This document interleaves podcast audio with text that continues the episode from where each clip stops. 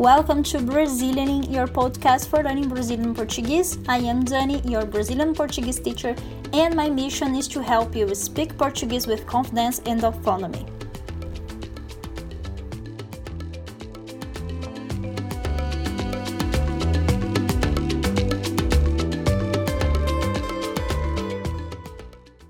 This is you, você, you are here.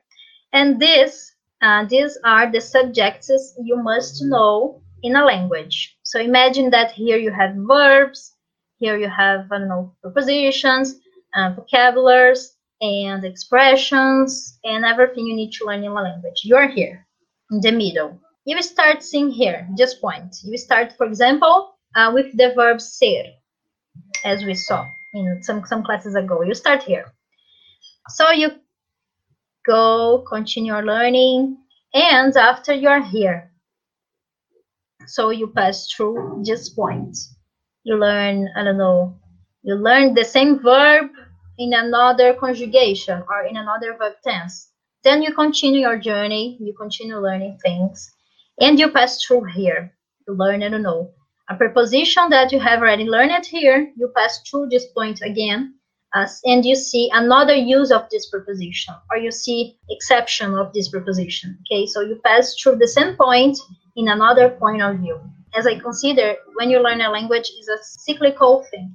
É uma coisa cíclica. So you need to see the same thing again, but seeing that in another point of view, in another context or with other uh, subjects together, okay, or see the same verb with another preposition or another uses, ok? Quando aprendemos, a gente aprende de uma maneira cíclica. A gente não, we don't learn, de uma maneira linear. Isso é importante. Uh, so, learning language is not a linear process, as I told you. Uh, é necessário passar pelo mesmo ponto de novo para ver uma diferente perspectiva, um diferente ponto, ok? See the same point from another point of view. It's like that. E você precisa uh, review. This is very important. Okay, you need to review things many times. Every time you are consolidando todo tempo você consolida as coisas que você aprende. Você enriquece, enrich, você enriquece o seu vocabulário,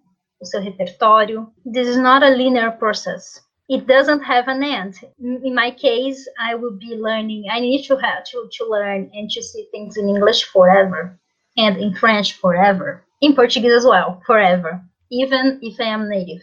Okay, because the language changes every time the words change.